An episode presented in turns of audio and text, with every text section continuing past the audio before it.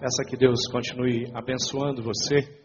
Peça que Ele abra o coração da gente para que a palavra dele possa, possa brotar ali. Possa semear coisas boas, possa tirar de nós aquilo que só o Senhor pode fazer, né? Vamos orar. Pai amado, nós te louvamos de todo o nosso coração. Primeiro, porque temos a oportunidade, o privilégio de, como igreja, estarmos reunidos aqui. E Deus é tão bom a gente poder se encontrar, poder cantar juntos, poder ouvir a tua palavra. Tão gostoso a gente poder rever as pessoas que a gente ama tanto, pessoas que contribuem na nossa vida e nós te agradecemos por isso. Entregamos nas tuas mãos o nosso coração. Agradecemos por cada oferta que foi levantada aqui e que a tua obra nesse lugar prospere através das nossas vidas sempre. Em nome do Senhor Jesus eu oro. Amém. Amém. Queridos, eu vou pedir para você abrir a sua Bíblia no Gênesis, no capítulo 17. Eu vou ler um trecho do capítulo 17. Antes de ler, eu queria fazer algumas considerações é, com relação a, a coisas que estão acontecendo ao nosso redor, perto da gente, ao nosso lado nosso, nosso bairro, na nossa cidade, e eu, nas escolas, nas faculdades, em todos os cantos, situações que acontecem. Nós temos alguns números na Grande Curitiba que não são números bons. E um desses números complicados que nós temos é com relação à, à criminalidade, com relação a assassinato de jovens. Curitiba, a Grande Curitiba está aí sempre despontando os primeiros lugares de assassinato de jovens no Brasil. São coisas que preocupam. Os irmãos sabem que há muitos anos, já há 14 anos, eu tenho trabalhado com os menores, pregado para os menores. Ontem mesmo nós tivemos três cultos ali. Tive a presença do irmão Antônio, que é seminarista da nossa igreja lá pregando para os meninos, fizemos o louvor ali. O Eduardo, que estava cantando aqui também, pela primeira vez foi lá conhecer o trabalho lá na detenção dos menores. E a gente está perto é, ali da delegacia do adolescente e a gente começa a a viver uma realidade muito cruel. E se você buscar na internet, tem vários sites na internet que dão é, mensalmente os números e, e, mostram como está a criminalidade da nossa, da nossa região. Então, todos os meses nós, nós lidamos com centenas de assassinatos na nossa grande Curitiba.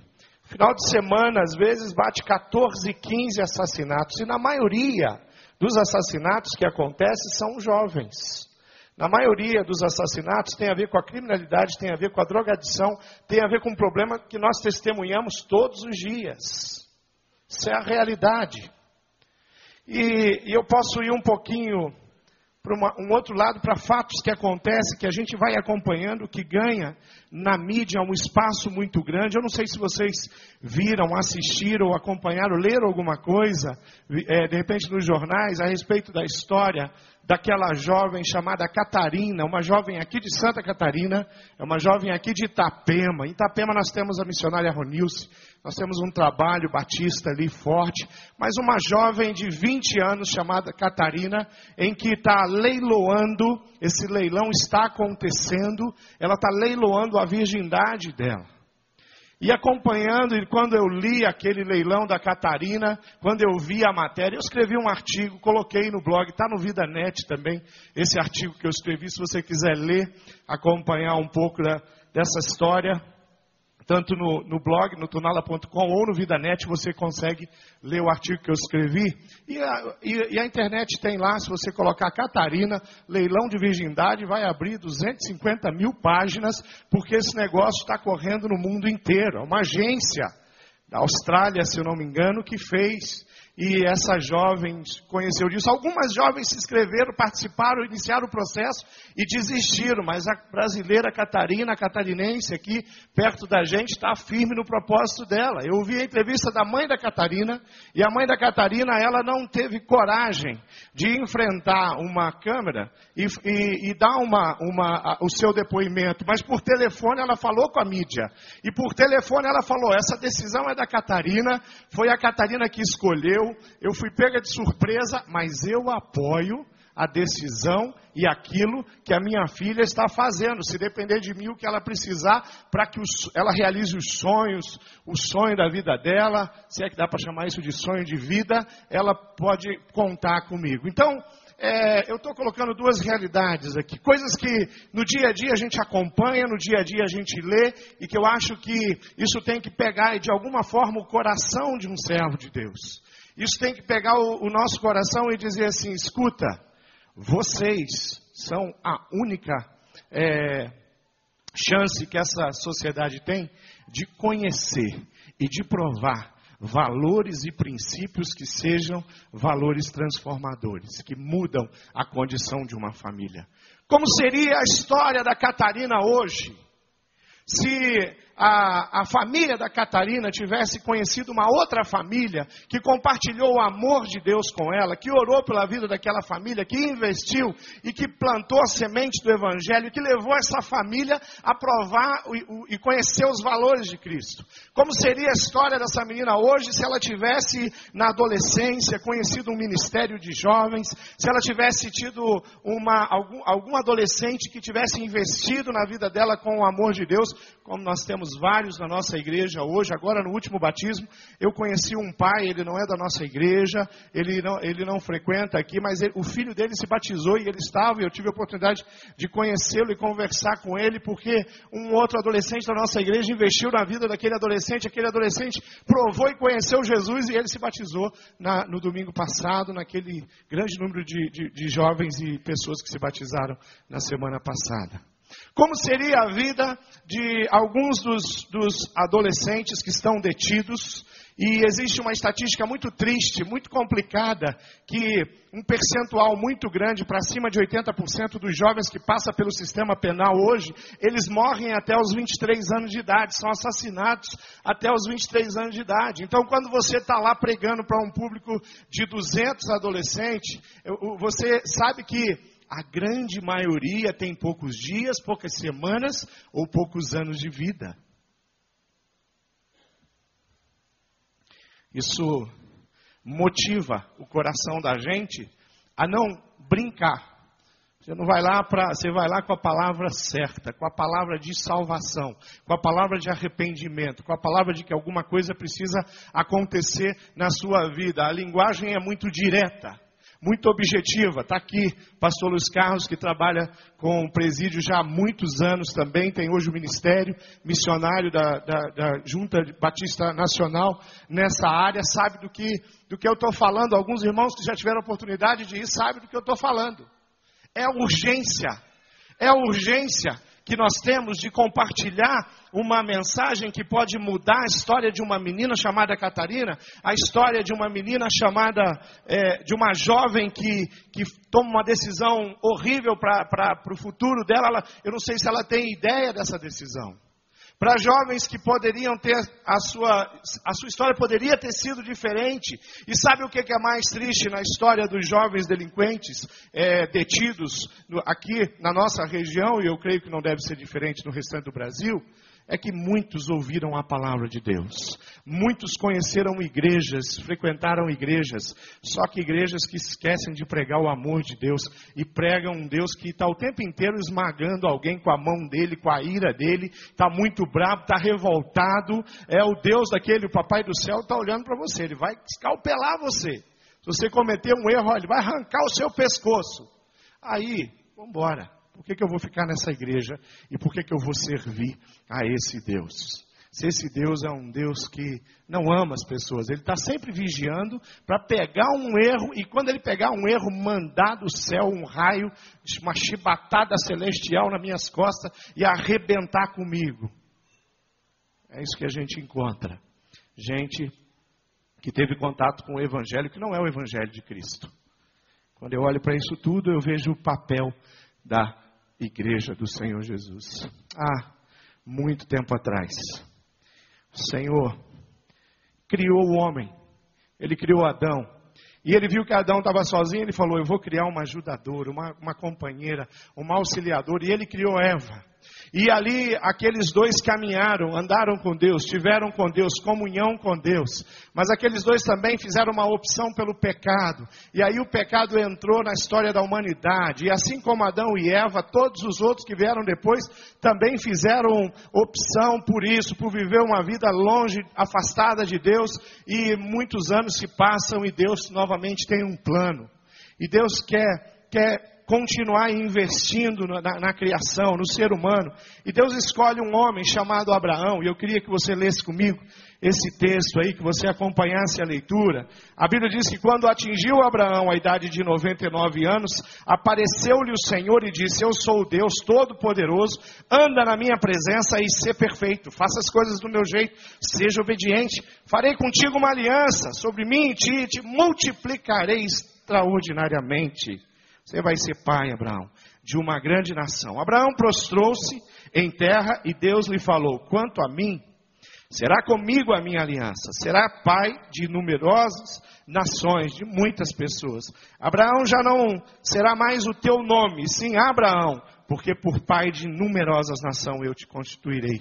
Queridos, quando eu vejo a, a, a, relação de Deus aqui com Abraão, quando eu começo a analisar e avaliar que, o que que, que, que, isso significa na vida de um homem, como esse homem vivia, Abraão era um homem que vivia numa cidade chamada Ur dos Caldeus, era uma cidade desenvolvida, uma cidade que tinha estudiosos, biblioteca, é uma cidade que, que era era uma referência, e esse homem está lá vivendo naquela cidade, uma cidade que o que ele conhecia de divindade era o que todo mundo conhecia, e divindade era muitas coisas, significava muitas coisas. Aqui o homem já está, como na, na, na, maior parte da história da humanidade, já está criando deuses todos os dias. Aqui o homem já tem muitas referências, ele inventa Deus de todos os modelos, deuses de todos os modelos, deuses de todas as cores, e o homem está aí criando, inventando e, e seguindo e servindo aos deuses que ele mesmo, o homem mesmo criou. E essa é, é o pano de fundo, essa é a estrutura que Abraão está tá experimentando e está vivendo. E esse homem, no meio de uma multidão de adoradores de tudo, de adoradores de todos, esse homem é procurado, achado, encontrado por Deus, e aí o único Deus que existe de fato que é o Deus da criação, porque o que os homens seguiam eram coisas inventadas por eles. Eram, eram potestades que, que, pela influência do diabo, do maligno, eles iam criando e inventando. Mas, de repente, o Deus verdadeiro, o único que existe, o Criador, resolve falar direto com esse homem, conversar com ele, chamar ele para um propósito. Quando nós compartilhamos o amor de Deus com uma família ou com uma pessoa, essa pessoa tem uma referência, é você. Talvez até ela tenha outras referências na família dela. Ela olha para o lado e fala, mas sabe que o que ele está falando é o que aquela, aquele meu outro amigo ali também está seguindo. Sabe o que ele está falando? É que a, a, a, é esse Deus que o meu irmão um dia resolveu entregar. Ele começa a buscar referências e ele acha, ele fala, sabe que funcionou para eles. Eu acho que eu vou, eu acho que é verdade. Eu acho que esse Deus existe. Eu acho que esse amor de Deus é real. Então eu quero me envolver. Ele, eles acham referência, mas que referência Abraão tinha? Melhor possível. O próprio Deus que fala com ele e desafia. E aqui nós estamos falando de um homem que tinha quantos anos? 90 e quantos? 99 anos de idade. Querido Abraão viveu 175 anos. Então nós estamos falando de um homem que já tinha passado da meia idade. Já tinha passado da meia idade, Deus vem e fala com esse homem, fala: "Olha, eu tenho um propósito para você, eu tenho um desafio para você". De repente, se fosse com muitas pessoas hoje, a pessoa ia falar: "Mas Senhor, eu já eu já estou pensando na minha aposentadoria. Né? Eu quero só, eu vou comprar uma casa no litoral, ou então vou me mudar para Fortaleza, e eu vou ficar lá caminhando no calçadão, né? E vou ficar curtindo o Senhor agora. Agora já trabalhei, já fiz um monte de coisa. Abraão estava é, numa idade que ele podia falar: Senhor, tem tanto jovem aqui em Ur dos Caldeus, aí tem tanta gente aí, né? disponível para o Senhor, mas Deus está falando com ele. E além de Deus falar com o homem, já tinha passado da meia-idade, um, um, período que, se a gente se, se, não cuidarmos na vida cristã, a gente começa a a, não investir mais na cidade, nas pessoas como deveríamos, mas aqui Deus encontra um homem que tem um coração. Deus não, não ficou procurando, Deus sabia quem era Abraão, Deus sabia o que tinha de bom e sabia em Abraão o que, que ele ia precisar trabalhar na vida desse homem. Se você começar a ler a história de Abraão, você vai ver as experiências na vida dele que trazem crescimento para ele. Os lugares aonde ele foi, aonde ele cresce. Abraão teve pelo Egito, é onde ele faz a fortuna. Abraão era um homem que, que enriqueceu. Foi no Egito que ele constrói um, uma, um, um, uma riqueza muito grande. É ali que ele, que ele vai para continuar a obra de Deus. Abraão sai de, de, Cadeus, de Caldeus para uma, uma terra prometida chamada Canaã. E ele esteve em Canaã, esteve no Egito. E assim é a história dele. Abraão foi um homem escolhido para ser o pai de uma grande nação. Por isso, Hebreus considera Abraão como o pai da fé, o patriarca, o primeiro. Ele, ele vem para instituir uma, uma geração de patriarcas. Assim acontece com Isaac, assim acontece com Jacó, que são aqueles os primeiros que constroem uma nação onde Deus tinha um plano diferenciado. Abraão tem dificuldades, né? no projeto de Deus, Deus coloca ali, tem do lado de Abraão uma mulher e essa mulher é estéril. E parece que o grande projeto de Deus precisava de uma mulher que não fosse estéril. Não uma mulher estéreo. Aqui começam as provações. Você conhece a escolha dele. Ele, é, Sara faz uma proposta para Abraão entregar a sua, a sua escrava Agar. E Agar então tem um filho chamado Ismael. Ismael é o pai de uma outra grande nação também. De Ismael vem uma grande nação, hoje o povo árabe que você conhece. E assim é assim a história vai acontecendo. Mas o que nós vamos perceber na, na, na, vida, no coração do homem que Deus escolheu aos 99 anos, é que Deus achou um homem justo, profundamente fiel e um homem muito leal. Abraão é um homem que entende que Deus tem uma oportunidade para ele. Abraão é um homem que entende que Deus tem um plano e através da sua vida Deus quer fazer algo grande. Eu não sei quantos anos você tem. E eu não sei se você tem pensado que Deus quer fazer coisas grandes através da sua vida. Eu não sei se você é do tipo de crente que pensa que Deus só fez aliança com um homem. Se você ler a Bíblia, você vai ver que Deus fez aliança com muitos homens. Alianças com homens que ele escolheu, que ele tocou os lábios, que ele tocou a cabeça, que ele derramou da unção dele, que Deus deu talentos e dons, e Deus escolheu esses homens para fazer uma obra grande. Hoje, nós estamos precisando de homens assim, de mulheres assim, mulheres que estão dispostas, homens que estão dispostos a entender que Deus quer usar, que Deus quer fazer de você também uma nação, uma grande nação. Quando nós, nós frutificamos, quando nós alcançamos o coração das pessoas com o Evangelho de Cristo, nós mudamos o caráter, o jeito de pensar, nós mudamos a cosmovisão das pessoas. E sabe o que, que acontece com um filho na fé? Filho na fé tem filho na fé também, neto, e vai por aí. E você não tem noção que através de uma vida que você leva a Cristo, a vida de quantas pessoas você pode mudar daí para frente. De quantas pessoas vão ser restauradas. Você ganha um, um, um homem para Jesus, e esse homem leva a família dele a Jesus. Você ganha uma mulher a Jesus, e essa mulher leva a família dela. Ela leva uma amiga do trabalho que leva a família dela a Jesus, e é assim.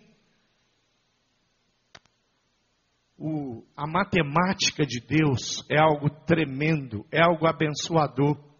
Deus é, chama Abraão para fazer essa nação e Deus tem planos, planos muito grandes, planos preciosos. E Deus cuidou de cada geração e investiu em todas as gerações. E algumas vezes no coração do homem, quando ele entendia Moisés, por exemplo, eu acho que Deus ele, se cansou dessa nação. Acho que ele se cansou dessa geração e ele ia questionar Deus e Deus é, falava, é, trazia a palavra para ele. Moisés pode continuar. Moisés foi outro também que foi chamado já em idade avançada. Se você ler e estudar um pouquinho a vida de Moisés, você vai ver que as coisas acontecem de 40 em 40 anos.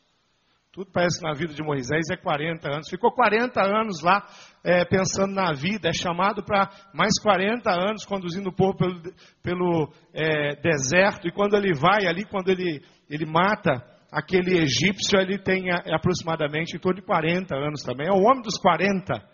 Nos 40 acontece tudo na vida de Moisés, mas quando nós entendemos que Deus tem um plano na vida de Abraão, quando nós entendemos que Deus tem um plano na vida de Moisés, quando nós entendemos que Deus teve um plano para Isaías, para Jeremias, quando ele chama Jeremias, que Deus teve um plano para Gideão, Deus, num momento muito tenso, muito complicado, momento de desesperança, Deus chama Gideão, levanta Gideão e fala: Gideão, eu vou fazer de você o meu poderoso guerreiro.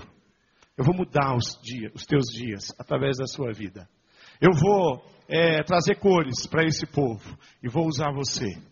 Um povo que não conhecia mais milagre, não, tava, não tinha mais provado milagre. Deus fala, Gideão, vem aqui que eu vou fazer milagres.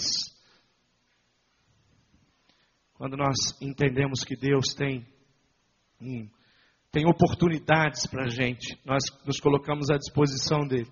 O inimigo tem oprimido muitas pessoas. O inimigo tem impedido muitas pessoas. E a estratégia dele, às vezes, é a idade. Ele fala: peraí, querido, você já passou da meia idade. Peraí, querido, você já não é tão jovem assim. Peraí. E a gente vai acreditando. E a gente vai dando um passo para trás. A gente vai deixando com que o inimigo nos afaste de fazer aquilo que o Espírito Santo de Deus nos capacita para fazer.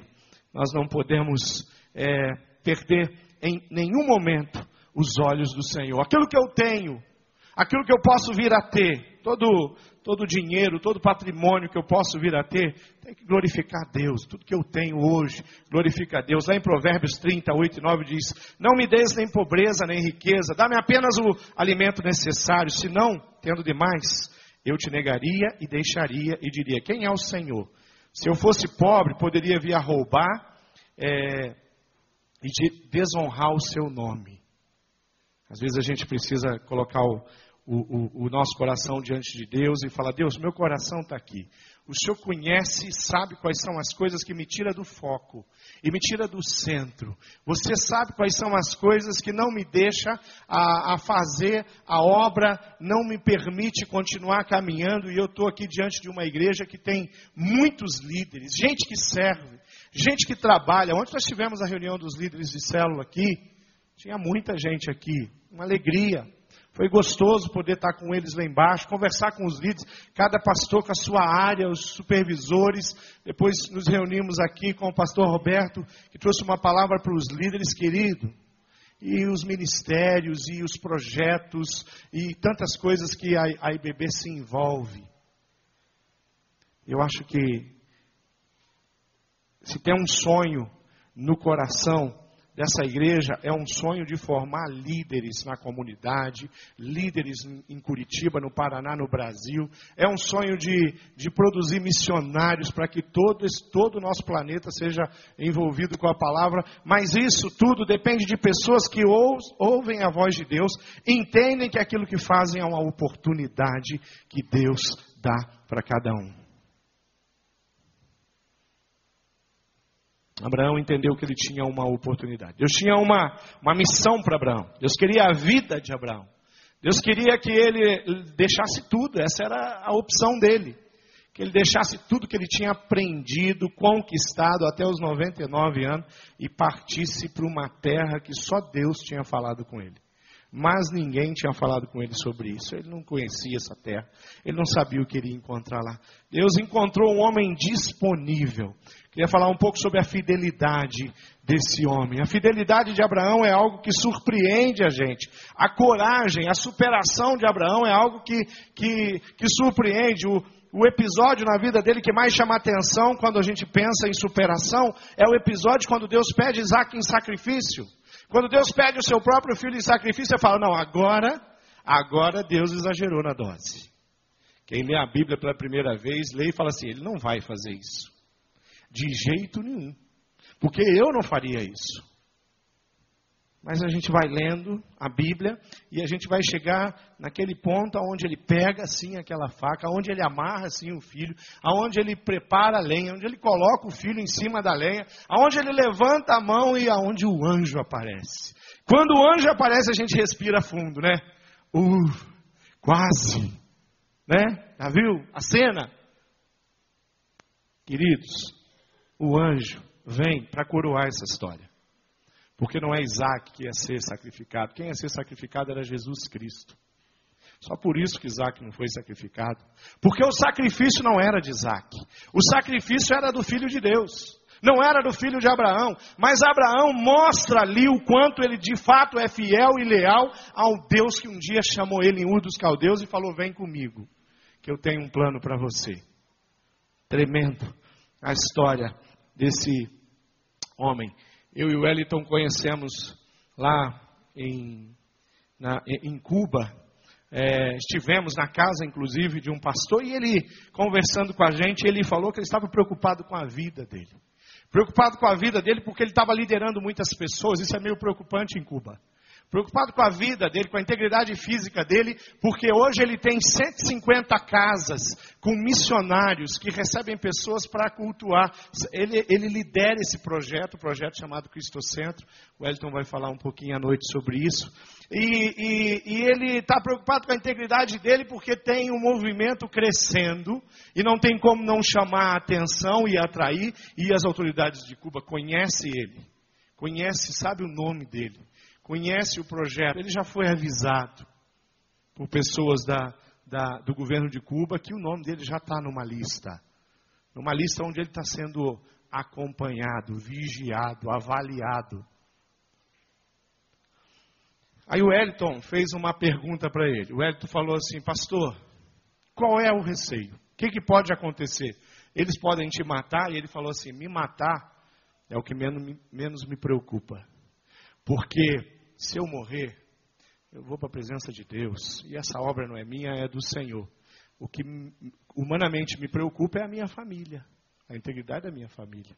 O que, me, o que mais me preocupa, como já aconteceu com os pastores amigos meus, que são convidados, chamados, leva, coloca no aeroporto de Havana, sai e fala: aqui você não volta mais. Mas não vai com a família, vai sozinho. Deixa os filhos, deixa a esposa. E a gente ouvindo aquilo ali, conversando com ele, entendendo, vendo que realmente existe uma preocupação ali. O que a gente tentava fazer, pastor, continua firme, confiando em Deus. Porque vale a pena fazer a vontade de Deus, vale a pena ter uma aliança com esse Deus em qualquer circunstância. Bom demais a gente encontrar pessoas fiéis, pessoas leais. Tem tem marcas da infidelidade no nosso meio. A gente percebe algumas marcas da infidelidade a Deus no meio da igreja, no meio do, do, do, dos cultos. A gente consegue perceber. E uma das marcas da infidelidade é a religiosidade, às vezes. Porque religiosidade não tem nada a ver com, com aliança com Deus. Religiosidade leva a pessoa a ter hábitos sistematizados que, que, que são. É, na, da vida dela, mas que não produz nada na vida de ninguém, não produz frutos. Uma pessoa que é religiosa é uma pessoa que tem um compromisso com a igreja, mas não tem compromisso com a cidade. É uma pessoa que ela entrega a oferta dela, ela participa de um ministério, ela canta lá no coral do ministro Samuel, ela está ali, todo domingo ela vem no culto, mas ela não frutifica ela não tem paixão pelas almas. Ela não está preocupada com os jovens que estão sendo assassinados na cidade. Ela não está nem aí para a história da Catarina, que essa menina maluca. Ela não. Ela, ela relativiza tudo. E o relativismo, eu acho que quando você entrar no inferno, você vai encontrar uma placa. Você não, pelo amor de Deus, né? Quando os, as pessoas forem para o inferno, vão encontrar é, uma placa. Aqui é o lugar do relativismo. Aqui nós relativizamos tudo. Porque não cabe esse relativismo. Então, a pessoa às vezes não tem vida de oração. Mas ela relativa, ah, mas, mas eu ando o dia inteiro em, em espírito de oração. E ela vai vivendo esse comodismo, conformismo, E ela acha que as coisas são assim mesmo e que as coisas não têm como mudar. Não existe espaço para milagre no coração, na mente, na fé dela. As pessoas não podem ser transformadas, não pode acontecer milagres, porque quem é, quem, quem que eu conheço que, que aconteceu um milagre? Às vezes até conhece, mas consegue enterrar a fé.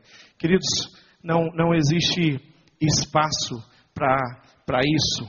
Não existe espaço para falta de amor quando nós somos do Senhor e temos uma aliança com Ele. Apocalipse 3 diz assim, versículo 1: Ao anjo da igreja de Sardes escrevo: Essas são as palavras daquele que tem as, os sete Espíritos de Deus e as sete estrelas. Conheço as suas obras.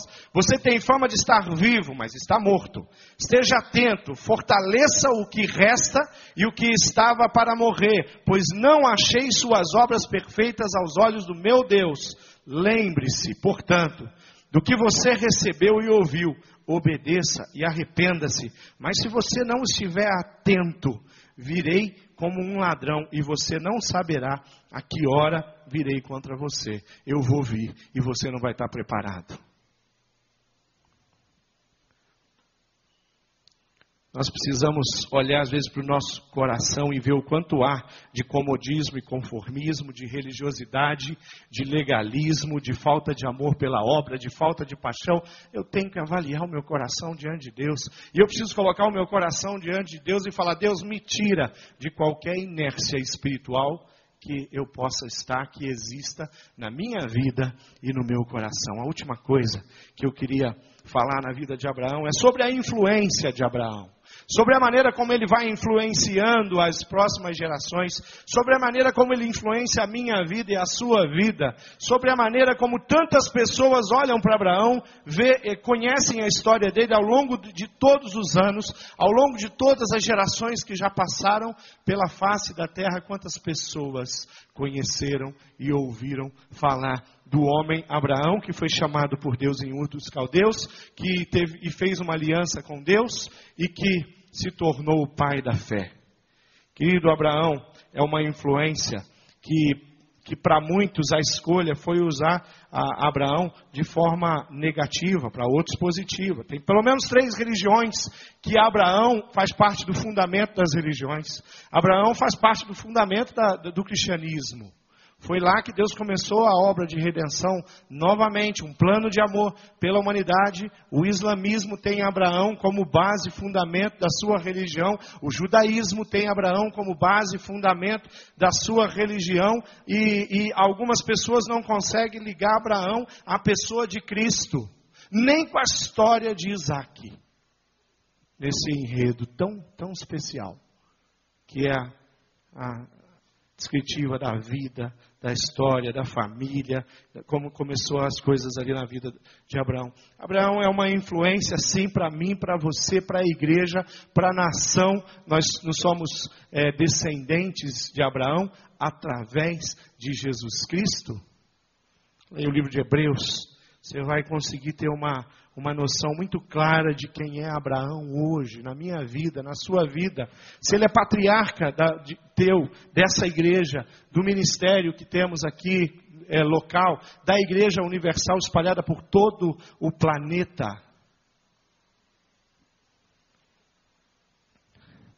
Abraão, ele, ele influencia, e, e, e a influência de Abraão é uma influência que produz vida.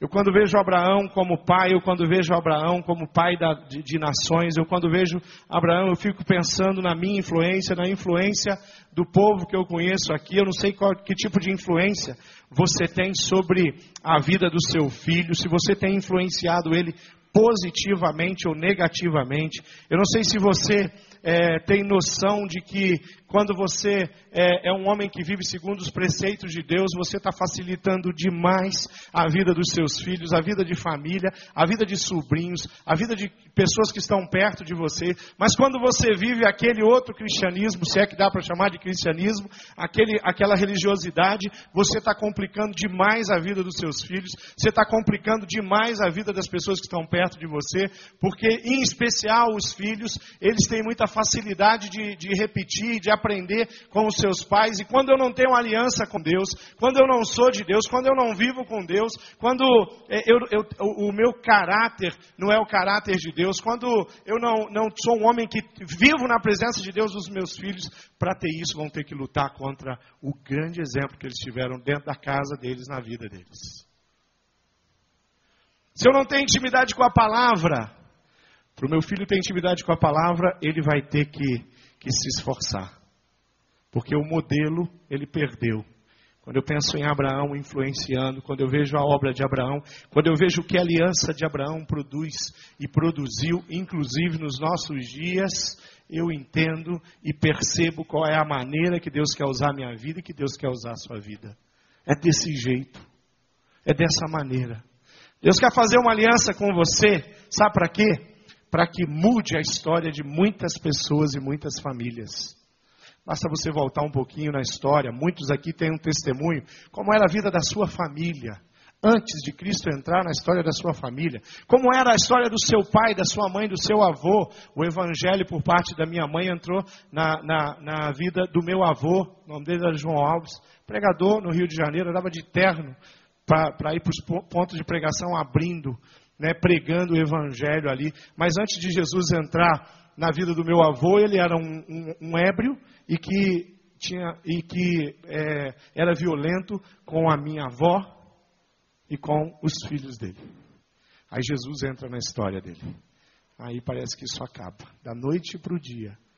A minha avó deixa de ter um marido violento, alguém que vai para cima dela com ignorância os, os filhos deixam de, de, receber no final do dia o pai bêbado todos, todos os, os finais de tarde. Será que isso mudou a história daquela família? Será que mudou a história? Que orgulho eu posso ter por ser cristão evangélico e conhecer a palavra? Nenhum. É só alegria e gratidão por pessoas que tiveram consideração pelo meu avô, por parte de pai, por parte de mãe, porque as, as, minhas duas famílias, tanto da minha mãe quanto do meu pai, foram alcançadas pelo Evangelho de Cristo. Dentro da família, a grande maioria é evangélico. E tem alguns que se afastaram, que mesmo conhecendo e provaram do amor de Deus, se afastaram. Outros se afastaram, se quebraram, se arrebentaram e voltaram. Sabe por quê? Porque a mensagem, a palavra do Evangelho, é, nunca mais vai poder ser lançada fora, como diz Provérbios, na vida da minha geração, da geração dos meus filhos, porque a semente da palavra está aqui. E às vezes a gente acha que as pessoas já ouviram falar de Jesus, mas você já ouviu falar de Jesus duzentas vezes. Eu, eu, eu tenho uma, uma percepção e uma visão que você pode falar de Jesus durante horas. Eu poderia usar conhecimento, eu poderia usar livros para preparar essa mensagem, eu poderia é, usar os, as aulas que eu tive na, na faculdade teológica para preparar esse sermão, mas esse sermão não ia, não ia surtir efeito no coração de ninguém aqui se eu não estivesse pregando com os olhos e pregando com o meu coração. O Evangelho se fala com os olhos, se fala com o coração. Não adianta falar com a boca. Sabe por quê? Porque o Evangelho vem e ele pode não surtir nenhum efeito. Mas quando você olha uma pessoa que te conta uma história, ela te conta um testemunho, e você está olhando nos olhos dela, e você vê que os olhos dela, dela ficou marejado, o que, que acontece com você? Você tem que ter um coração muito frio para entender que naquele, naquela história tem verdades ali. Verdades. Por isso que muitas pessoas pregam o evangelho sem a verdade e o efeito é a detenção de menor.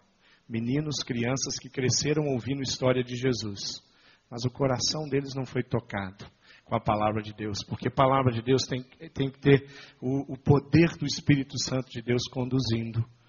A influência que Abraão é, causou vinha do poder do Deus que fez a aliança dele e chamou ele a influência que eu e você podemos causar, as mudanças que nós podemos fazer na nossa família, na nossa cidade, vem do poder do Espírito Santo de Deus, porque é Ele que convence o homem do pecado e é Ele que convence o homem do juízo. Deus é tremendo e Ele tem poder para restaurar e mudar a história de uma nação. Por isso eu digo para você, vale a pena investir nos jovens e falar para eles que não que o corpo deles não é um objeto e que o que a Catarina fez eles não precisam fazer. Vale a pena ver jovens que me escreveram durante esse período falando, pastor, é, eu vou orar por essa jovem, eu vou pedir misericórdia, porque esse fato não aconteceu, está para acontecer, para que alguma coisa aconteça.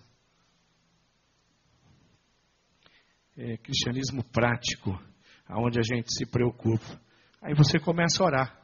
Aí Deus coloca a Catarina, você lembra da Ronilce. Aí você vai orar, Deus, usa Ronilce naquele lugar. Todos os líderes e pastores que a Ronilce está treinando ali naquela região, ali onde a Catarina nasceu, morou, onde ela estudava, fazia faculdade de medicina, abandonou a faculdade de medicina por causa desse projeto maluco aí. Deus cuida daquele povo ali de Santa Catarina, de Itapema. Levanta homens dominados pelo Espírito Santo ali. Coloca pregadores naquele lugar. Coloca uma igreja que vai, uma igreja que, que testifica da sua fé, do seu amor. Ah, se tem uma coisa boa que eu vi em Cuba, foi o, o, o, investimento que eles têm em vida lá. E sabe qual é a diferença do cubano para o brasileiro com relação ao Evangelho? Eles são um povo muito parecido conosco um jeito, alegria, um jeito alegre, divertido. Né? Eles têm, eles têm uma, uma similaridade com o povo brasileiro. Mas uma coisa que eu vi, o povo cubano hoje não tem tantas coisas para distraí-los como nós temos. O povo cubano não tem internet, porque eles não são permitidos ter internet na casa deles. O povo cubano não tem cinema. Os poucos cinemas nos, nos centros maiorzinhos que a gente viu, até tem, mas não dá nem para ir, não, não vale a pena. E, sabe, Aquele povo está focado. Aí eu perguntei, Deus, o Senhor deu tanta prosperidade lá para o meu povo em Curitiba, né? A gente tem tanta coisa na nossa casa ali, tanta maneira de a gente se interter, né? Será que isso está tá prejudicando demais? Será que nós, nós estamos nós não, não, estamos sabendo usar a tecnologia que o Senhor nos deu, não estamos sabendo usar o recurso que nós temos o dinheiro que nós temos. Às vezes a gente valoriza uma viagem com a família e gasta um dinheiro tremendo. Tem uma família que falou para mim, pastor, fui para Fortaleza, gastei 7 mil reais. Falei, querido, que bênção que você tem, pode é, proporcionar isso para a sua família. Mas às vezes a gente fala, vai um acampamento do jovem, 200 reais. Meu Deus, pastor, é muito caro as coisas aqui na igreja. Tem que valorizar aquilo que precisa ser valorizado. Tem que investir naquilo que precisa ser investido. Tem que se esforçar para participar daquilo que vai trazer edificação para a sua vida. E tem que olhar para os miseráveis que andam por aí sem Cristo, porque existe uma outra lenda entre nós que o diabo plantou que diz que é muito difícil ser cristão. A gente, eu, eu ouço isso aí constantemente, pastor, não é fácil ser cristão. Querido, não é fácil não ter Jesus no coração. Não é fácil viver sem a, a, a, o Espírito Santo de Deus conduzindo a nossa vida. Isso é muito difícil. A pessoa que não tem o Espírito é miserável. Ela precisa de Jesus. Ela precisa da, da, sua ação, da sua oração, do seu esforço, porque não é fácil viver sem Jesus.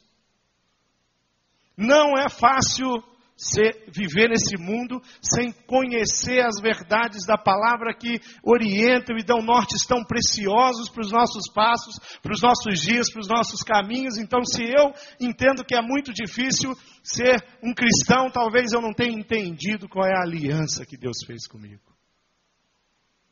É muito mais fácil estar lá na, na situação daquele pastor em Cuba, que teme pela sua vida, do que está aí com dinheiro, com carro, com isso, com aquilo, com título na cidade, mas sem Jesus Cristo no seu coração. Queria orar com vocês, queria colocar coração de cada um de vocês, queria que você ficasse de pé, queria que a gente pudesse gastar um tempo aqui. Queridos, eu eu tenho Deus tem tem colocado no meu coração um senso de urgência muito grande. Às vezes a gente precisa se conter com compromissos e que a gente tem, que a gente aceita, às vezes fica sem coragem de dizer não para um, um evento de juventude da cidade, um, uma igreja, um, aqui na própria igreja, células que convidam a gente para estar lá. Sexta-feira eu fui numa célula, é, num, num, num evento naquela célula, foi muito gostoso estar ali com aquele povo tinha muitos amigos visitantes. Teve um intercâmbio sexta-feira. Nós tivemos ali uma célula do Bacaxeri e uma célula da PIB, da primeira igreja que se reuniram juntos. Tinha mais de 40 pessoas. Fizemos um culto ali naquela célula. Sabe, queridos, eu fico olhando tudo isso e, e eu dei uma palavra para aquelas duas células ali. Minha palavra foi no sentido de: vamos lá, vamos avançar, vamos para frente, vamos fazer as coisas acontecer. Eu quero só receber notícias boas das igrejas que nos rodeiam aí, que eles estão crescendo, que as células estão crescendo, que os líderes estão trabalhando, que o pessoal está se esforçando. Eu quero que os líderes de célula aqui do Bacaxiri cheguem para mim e falem, pastor, ora por mim, eu estou cansado. Tem muita coisa acontecendo. Eu falei, vou orar para Deus dar um bálsamo e te dê mais força para você continuar. Vamos orar? Feche seus olhos, abaixe sua cabeça. Olha para dentro do seu coração. E eu queria que você checasse essas coisas aí. Primeiro, Queria que você tentasse entender aí que Deus está te oferecendo oportunidades para que você seja uma pessoa relevante, um servo de Deus relevante. Deus preparou o melhor para você. Os planos de Deus são perfeitos. Você tem liberdade para dizer sim ou para dizer não para Deus. E eu não creio que se você dizer não, Deus vai te escalpelar. Mas eu creio que se você dizer não para Deus, você vai perder muita coisa. Muita coisa boa. Deus não vai violentar o seu coração para que você lidere pessoas, cuide de pessoas, discipule, pessoas. Mas Deus tem um plano de alegria, de felicidade para você, porque essas coisas trazem contentamento ao nosso coração. Deus tem uma oportunidade para você ser fiel de fato, para você influenciar para você viver a palavra de Deus com autenticidade. Você tem rejeitado as oportunidades de Deus? Você tem, tem agido com infidelidade em alguma coisa? Você tem, você tem, você é uma testemunha que gera influência e transformação no meio onde você está? Como é que está isso? Ou quem sabe você vai dizer agora, pastor, eu quero mais. Quero mais, quero provar mais quero me envolver mais, quero cuidar mais das coisas que eu tenho, no sentido de não deixar nada interferir na minha vida. Quero administrar os meus recursos de formas que eles não sejam usados somente, simplesmente para o meu bem-estar, para o meu conforto, para as minhas viagens. Eu quero ser mais usado. Eu quero mais, eu quero que os meus filhos tenham mais de Deus no coração deles. Eu quero que eles percebam que tem algo precioso, que vale muito a pena, que é estar envolvido e ter uma aliança diária com esse Deus. Você quer isso? Queria convidar você a vir aqui para frente, colocar de joelho. Você vai estar colocando a sua vida e a vida da sua família em primeiro lugar aqui. Você vai estar colocando a cidade. Hoje é dia de eleição. Deus tenha misericórdia dessas eleições no Brasil. Tem tanto rolo acontecendo hoje aí pelos cantos do Brasil. Tem tanta gente comprando voto que precisa da sua oração. Aí você precisa falar: Deus, controla isso. Deus, com teu poder e com o evangelho, diminui isso. Vai mudando. Vem para cá, queria orar pela sua vida. Você está colocando o seu coração e o coração da sua família diante de Deus, para ser usado mesmo. Quero ver os os jovens ali, os adolescentes se comprometendo com Deus. Fala, colocando o meu coração. Como é bom começar cedo, né? Abraão começou meio velho ali já. Já estava meio passadinho. Mas como é bom, né? Começar cedo. Vem para cá. Se coloca aqui diante do Senhor que eu quero orar por você. Nós vamos cantar enquanto você vem aqui. E eu estou te esperando. Aquele que tem os meus mandamentos e os guarda. Esse é o que me ama. Aquele que tem os meus mandamentos e os guarda.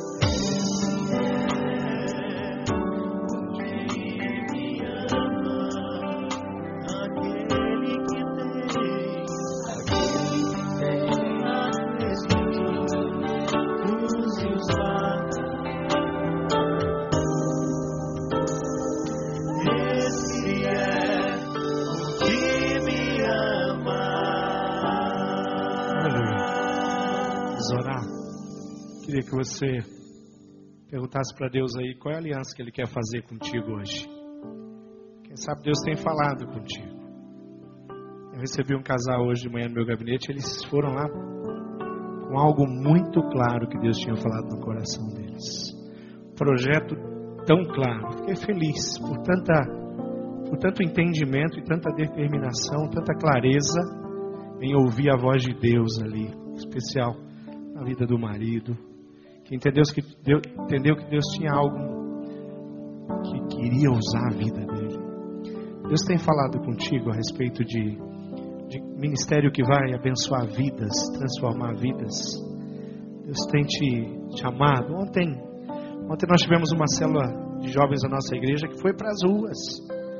Eles foram lá para o centro da cidade, foram lá evangelizar, orar pessoas ali, mendigos, pessoas que estão circulando pela, pela noite ali na nossa cidade.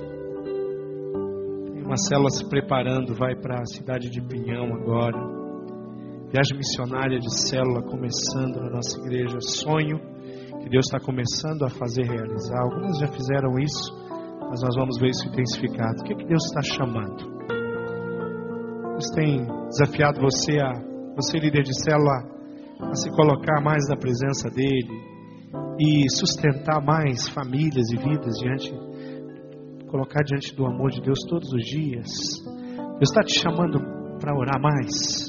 Você está incomodado com isso? Vem para cá. Fica aqui na frente aqui. Fala, Deus, eu preciso orar mais. Eu quero orar mais. Eu não quero ter uma vida de oração quase inexistente, ou então uma vida de oração de tão pouco tempo na presença de Deus. Deus é tão, tão bom, é amor, tão gostoso ir para a presença dele. Quer mais intimidade com a palavra? É assim que vai, vai acontecer crescimento real na sua vida. Você quer dominar mais a palavra de Deus? Quer ter a palavra de Deus mais na sua mente? Hoje o pessoal do clube está aí, estão ali nos corredores ali, mostrando como é que se faz com a palavra de Deus, rabiscando suas Bíblias, lendo, passando textos bíblicos para pessoas que Deus colocou no teu coração durante a leitura. Você está precisando mais disso? Vamos orar. Deus amado, nós queremos ser uma igreja que vive plenamente na tua palavra. Nós não queremos ser a igreja da religião. Nós não queremos vir aqui todos os domingos, Deus, como quem vai todos os dias a uma empresa e bate o seu ponto. Nós não queremos vir todos os domingos aqui e, Deus, esquecermos durante a semana tudo que ouvimos e não colocarmos em prática tudo aquilo que compreendemos. Nós não queremos ser mais um lá no, na empresa onde nós trabalhamos, muito menos, Deus, na nossa família, no nosso bairro, na nossa vizinhança. Nós queremos mostrar o amor de Deus através das nossas vidas. Nós queremos ter essa aliança contigo, Pai, que é uma aliança que é estabelecida pelo sangue precioso do Senhor Jesus. Então, restaura cada dia o nosso entendimento.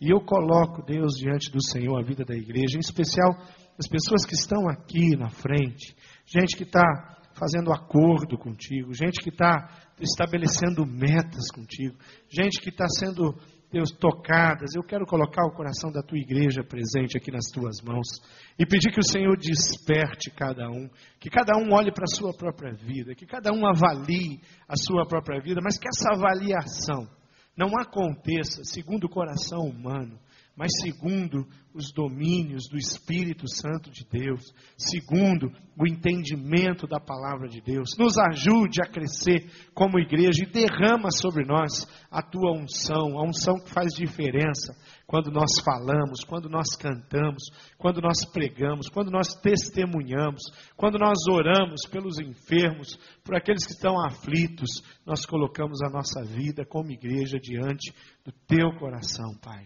Eu quero orar e pedir mais uma vez uma bênção para aqueles que ainda vão votar. Pedir que o Senhor esteja iluminando o coração deles. Mostra para eles qual é a responsabilidade de fato que eles têm com aquele voto. Qual é a responsabilidade que eles têm com o candidato que eles vão escolher. Em nome do Senhor Jesus nós oramos. agradecidos demais pela tua presença aqui. Amém. Amém, Deus.